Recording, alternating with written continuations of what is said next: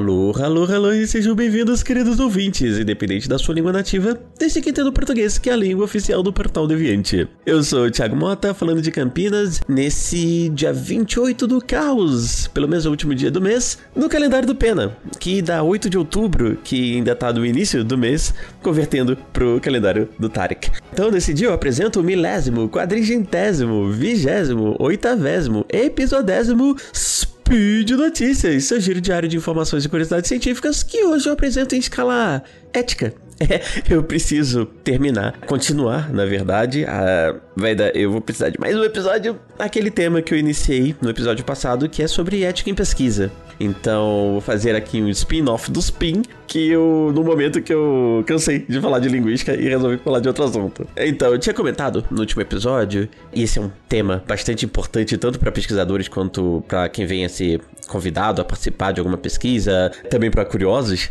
é, acabamos nos focando mais no percurso mais histórico das pesquisas feitas no período pré-segunda guerra, as medidas do Código de Nuremberg e os problemas que levaram àquela segunda tentativa de regulamentação das pesquisas com seres humanos que culminou na Declaração de Helsinki em 1964. Mas a gente não conversou sobre o sistema brasileiro de regulamentação ética. Então, para quem é pesquisador, acho que esse episódio é talvez o mais importante dessa série. É, mas se forem pesquisadores de mana, talvez seja o próximo, tá? Uh, então, se concordar comigo, ou se quiser, se não concordar, mas quiser assistir o episódio, que eu acho que vai ser bem legal, vem comigo depois do giro. Então, gira aí, Felipe. Speed Notícias.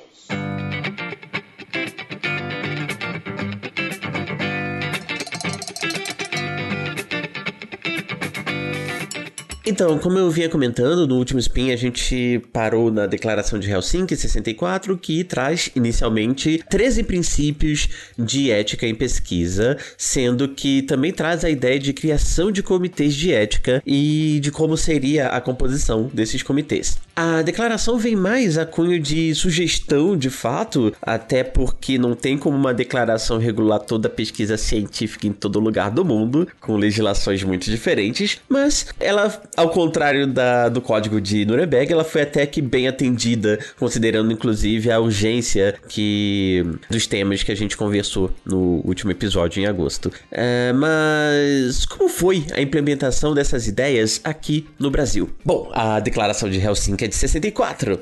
E eu acho que é até bem comum, bem normal, bem esperado que eu não tenha dados históricos dessa época porque 64 foi um ano meio delicado aqui no Brasil. Então, enfim. Uh, mas eu tenho dados a partir dos anos 80, tudo bem para vocês? Bom, de todo modo, o que, que acontece? O Brasil ele sempre foi um dos signatários da Declaração de Helsinki desde 64. Mas deixou de ser bem recentemente, mas eu vou comentar isso depois. Uh, então, uh, a primeira resolução sobre ética em pesquisa aqui no Brasil foi a resolução 1, a resolução primeira, claro, né? Então a resolução 001, que foi aprovada em 1988, foi inclusive a resolução 1 do Conselho Nacional de Saúde. E essa resolução, ela acaba versando não só sobre pesquisas clínicas com humanos, mas também sobre pesquisas clínicas com animais ela também regulamenta as normas de criação e do funcionamento de comitês de ética que, com o tempo, vão começar a surgir, especificamente em hospitais, em instituições que fazem pesquisa na área da saúde ou que exigem algum tipo de controle de segurança biológica. Claro que, com o tempo, as técnicas, o conhecimento, inclusive a própria ética, vão tendo outros entendimentos, vão se aperfeiçoando e, em algum momento, ia ser interessante a gente revisar essa regulamentação e isso aconteceu em 96, até que. Bom, é, durou oito anos a primeira resolução, né? Então, é, nem demorou tanto assim. Foi a resolução 196 de 96. E uma das mudanças da resolução 196 é que agora as pesquisas com animais elas deixam de ser reguladas por esse sistema que passa a se focar agora em pesquisas só com seres humanos. É, a partir daqui eu não sei quase nada sobre como se deu a regulamentação própria das pesquisas com animais. De todo modo, é até por isso que a gente tem aquela distinção entre o Comitê de Ética em Pesquisa com Seres Humanos, é, e eu sou coordenador de um aqui na Unicamp, e os comitês de ética em pesquisa com animais, e provavelmente você já ouviu falar dos dois na sua universidade, e sim, eles são coisas é, hoje bem diferentes, que trabalham de formas diferentes, com regulamentações diferentes, apesar de terem é, basicamente o mesmo nome. E outra coisa diferente são as atuais comissões de integridade em pesquisa, que eu sei que existem em várias universidades, por exemplo, existe na UFJ, ela foi criada acho que faz dois anos na Unicamp, e essas são as universidades que eu conheço mais, o UFJ onde eu passei 15 anos me formando e a Unicamp onde eu estou agora 5 anos trabalhando. E muita gente procura os comitês de ética em pesquisa com seres humanos para tratar de questões de, por exemplo, plágio, de autoria, de relações abusivas, na condução de uma pesquisa, de um grupo de pesquisa. Bom, a gente super entende a situação, mas esses são assuntos para as comissões de integridade em pesquisa, que é uma terceira coisa. É, o papel real dos comitês de ética em pesquisa com seres humanos e no sentido, de certa forma, com animais também, é de proteger. Aí eu não sei o quanto isso entra no direito, mas no caso de humanos seria de proteger os direitos dos participantes de pesquisa. E aí, nesse caso, acho que serve pra, tanto para humanos quanto para animais, é não causar sofrimento desnecessário. E nesse caso, o no Comitê de Ética com Animais tem um controle bem rígido do número de é, animais que podem ser utilizados, exatamente por conta desse ponto, nas no, no, comitê de ética de, de com seres humanos, é, se a pesquisa for clínica também vai ter esse controle um pouco mais rígido, mas, por exemplo, se tiverem outros estudos com questionários, entrevistas, esse tipo de coisa, esse controle já começa a não fazer tanto sentido. É, acho que acaba dependendo muito mais do tema da pesquisa, dos riscos que a gente consegue prever, dos desconfortos previstos e envolvidos nessa pesquisa. E, claro, eu gosto sempre de comentar isso, quando a gente protege os participantes, a gente também, de quebra, diminui muito a probabilidade de uma equipe de pesquisa levar um processinho.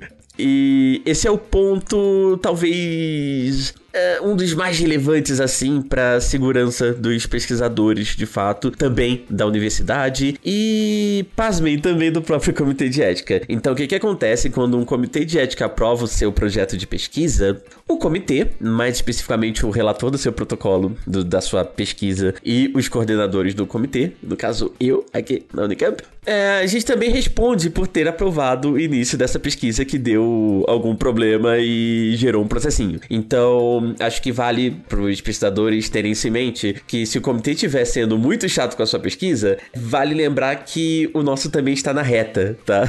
Então, se acontecer qualquer coisa, os membros também entram na roda judicial ali. Então, é óbvio que uh, a gente também não vai sair aprovando qualquer coisa porque ah, a pesquisa é minha, tá? Então, óbvio que o nosso papel não é exatamente travar uma pesquisa, mas a gente vai fazer uma discussão para ver como é, é, possível conduzir uma pesquisa semelhante ou a mesma pesquisa com métodos que vão ser um pouquinho menos delicados e com menos risco de a universidade, a equipe de pesquisa e o comitê de ética levarem um processo na cara, né? Uh, enfim, e todo esse trabalho no sistema de apreciação ética, é, acho que vale ressaltar também que ele é voluntário. Então o que, que acontece? A gente trabalha, trabalha, trabalha, além das funções que a gente já tem, no caso de professores universitários, dar aula, fazer pesquisa, trabalho de gestão, orientação, e ninguém recebe por esse trabalho, o que é a ideia mesmo, é, a ideia é ser um trabalho voluntário. E ainda assim, a gente pode levar um processo nas costas por causa do que a gente está aprovando. Então, pensem nisso quando forem submeter um protocolo para comitê de ética, tudo bem? Uh, bom, ainda assim, é, trabalhar no comitê de ética é uma tarefa super bacana. É, eu acho que quem trabalha com pesquisa, quem tem interesse e puder ter essa experiência, faz, é, participa, procura um comitê de ética, porque é realmente bem legal, nos faz repensar a nossa própria pesquisa, a pesquisa em geral. E além disso, a gente precisa ler pesquisas tão diversas que a gente acaba aprendendo muito sobre outras áreas e conhecendo coisas de todo tipo, e a gente acaba aumentando assim a nossa cultura científica, sabe? E em falar nisso, ponto importante é que o comitê de ética ele não é composto apenas de pesquisadores. A gente precisa ter uh, representantes da sociedade civil que são indicados por alguma entidade de controle social, alguma comissão de ou associação de um, trabalhadores uh, de uma determinada área, de uh, de pessoas que participam, que não são exatamente médicos, mas participam de um hospital, ou que participa de alguma associação da educação na sua cidade. Então, se você tem interesse no comitê de ética e no sistema de ética, em conhecer o sistema de ética no Brasil e tiver algum contato ou for, fizer parte de alguma dessas associações, vale a pena vocês conversarem, talvez procurarem algum comitê de ética próximo, porque é muito importante pra gente ter essa visão também de quem não é pesquisador e que a gente chama inclusive de representante de participante de pesquisa. É, então, você imagina se só pesquisadores avaliassem as pesquisas. É bom que as pessoas que podem representar os participantes de pesquisa também deem sua voz. E, na verdade, a cada hum, sete pesquisadores a gente é obrigado a ter pelo menos um representante de participante de pesquisa. Se alguém tiver realmente interesse, eu super recomendo que procurem para conhecer um pouco mais também da pesquisa científica no Brasil e sobre o sistema de comitês de ética. Tudo bem? Bom, voltando ao nosso caminho histórico, né? Eu tô desviando do assunto, a gente estava falando da resolução 196 de 96, e uma das grandes novidades dessa resolução é que a partir dela a gente não tem mais assim aqueles comitês espalhados e que não se conversam. Agora todo mundo segue, assim, tem uma centralização no recém na recém criada Comissão Nacional de Ética e Pesquisa que a gente chama de CONEP. Esse, essa CONEP ela é um órgão vinculado ao Conselho Nacional de Saúde, mas isso quer dizer que ele é regulado por médicos e outros profissionais da saúde? E não, não necessariamente. Eu acho que é importante que tenha uma certa força das áreas clínicas, considerando que são aquelas áreas que realmente têm maior potencial de trazer algum tipo de problema, porque são mais invasivas e precisa de mais cuidados éticos, legais, assim também. Mas é igualmente importante que a Conep também tenha um corpo multidisciplinar e que possa observar todo tipo de pesquisa. E eles têm esse corpo interdisciplinar. Assim como todos os comitês de ética, é uma das condições também para a gente funcionar que tenha um representante de várias áreas do saber. Então, o comitê de ética nunca vai ser realmente, vamos dizer assim, comandado por uma área específica, tá? Mas tem um porém nessa questão da. Não digo exatamente da criação da Comissão Nacional de Ética e Pesquisa, mas é nessa centralização que eu comentei. Então, durante um tempo, com a aprovação dessa resolução, toda a regulamentação fica muito centralizada em Brasília, na Comissão Nacional. E aí muitas pesquisas acabam precisando passar pelo Comitê de Ética local, aí depois ele sobe vai para Brasília para uma nova apreciação ética é, da Comissão Nacional. E com isso, tempo de apreciação de uma pesquisa fica bem longo. E isso sempre foi uma reclamação constante de pesquisadores, também da indústria de medicamentos, que sempre martelou bastante, né, eh, nesse ponto. E uma outra reclamação constante era o excesso de burocracia. E aí, enfim, eu não sei como era eh, a questão burocrática da época, mas vale considerar que até o momento tudo tramitava em papel o que que acontece?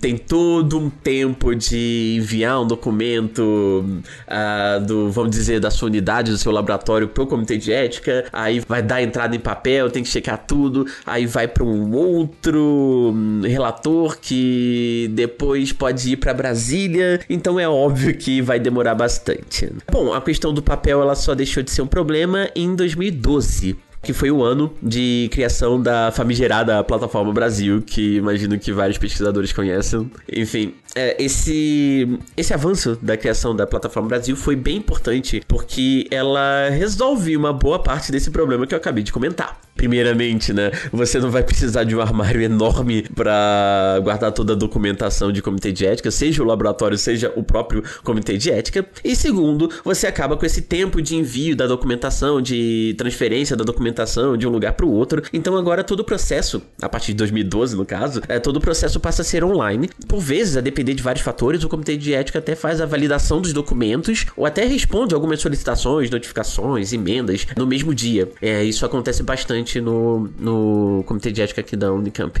Então, algumas coisas que às vezes demoravam dias, semanas e às vezes pode acontecer em uma hora agora. Uh, depender de vários fatores, óbvio. E hoje, a plataforma Brasil está na terceira versão, para ser mais preciso, na versão 3.2. E tem uma quarta versão em desenvolvimento que está sendo desenvolvida pelo pessoal do DataSUS e eu não sei quando vai ser implementada de fato. Outra mudança que veio em 2012, é, até para contemplar o lançamento da plataforma Brasil, que muda bastante a toda a tramitação, foi uma nova resolução, uma revisão da resolução de 96, que se da resolução 1 para 196 é, demorou 8 anos, agora demorou um pouquinho. Não, nem. É, é demorou um pouquinho, de, mas demorou 16 anos agora, que foi em 2012. É, óbvio, eu tô falando de 2012, que foi uma nova resolução, que é a 466 de 2012. Essa resolução agora traz um termo que é bem importante para apreciação ética aqui no Brasil, que é o processo de consentimento. Por que, que eu tô falando de processo? É porque quando a gente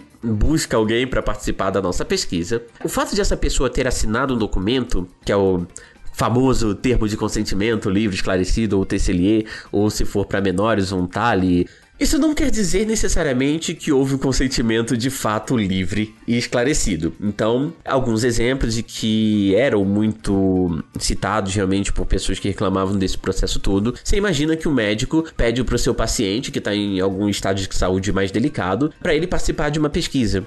É, e aí você vê que tem uma relação de poder meio delicada aqui, porque hum, o participante ele pode acreditar que se ele não participar, se ele não aceitar, o médico pode não cuidar dele da melhor maneira possível, por, porque ele contrariou a vontade do médico de ele participar da pesquisa. Então, ah, eu atrapalhei o médico, ele vai acabar me atrapalhando aqui, então eu vou participar logo para evitar ter problemas. E aí o mesmo vale para a relação entre professor e aluno, um professor que vai fazer a sua pesquisa de doutorado, mas uh, os participantes da pesquisa de doutorado dele são os próprios alunos mais, assim, é chefe, empregado, sabe? Enfim, então, é professor de uma escola e o seu diretor. Então, é, não basta ter um documento assinado. Mais do que isso, o mais importante, às vezes, é ter uma descrição bem clara de qual é o processo pelo qual você vai buscar explicar e todo, todo, toda a pesquisa, todos os direitos do seu participante. O termo, ele ainda é importante, mas ele é algo que dá as informações necessárias para o participante buscar ajuda, fazer reclamação, mesmo uma denúncia e tal, especialmente nos casos de pesquisas mais delicadas,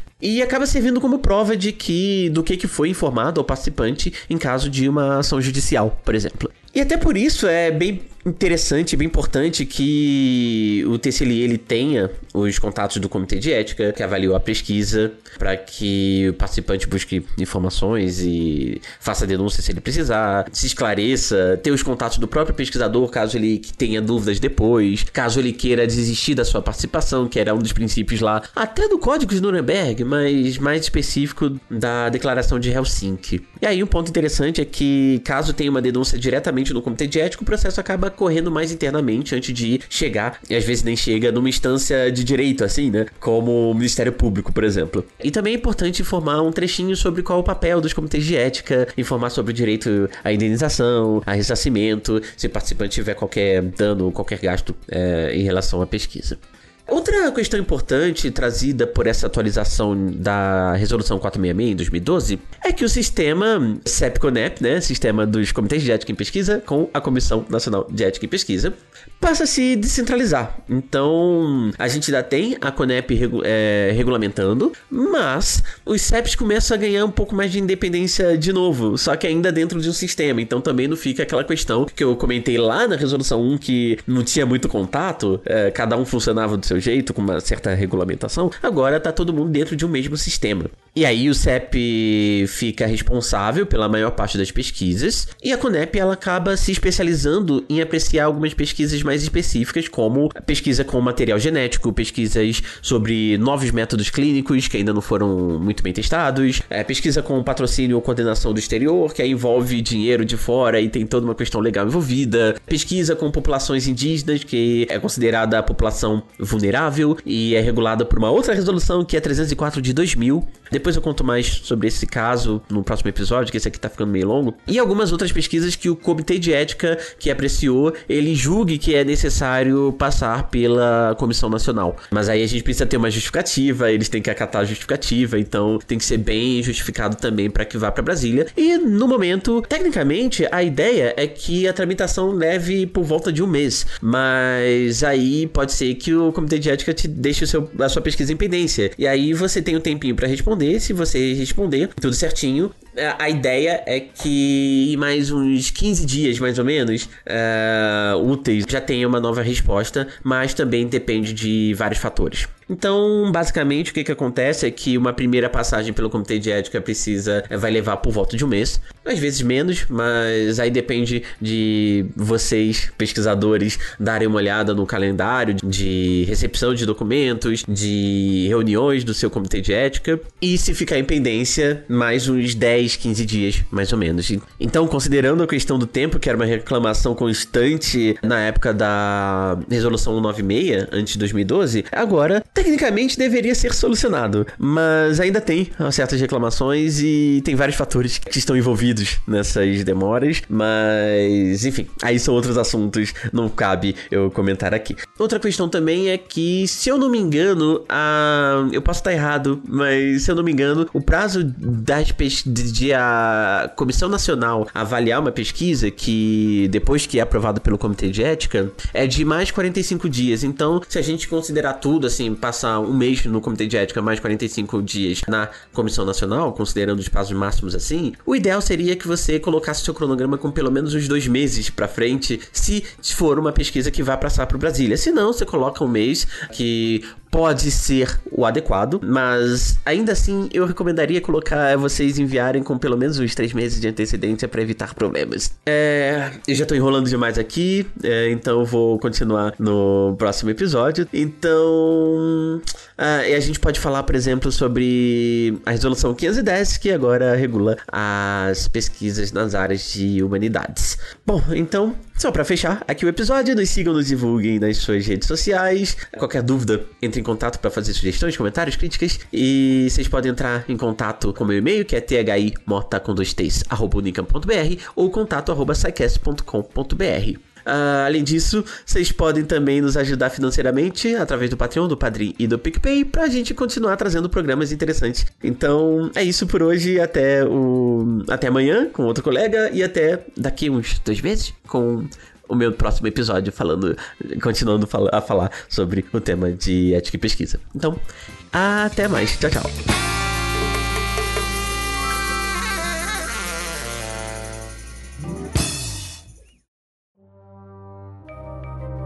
Este programa foi produzido por Mentes Deviantes. deviante.com.br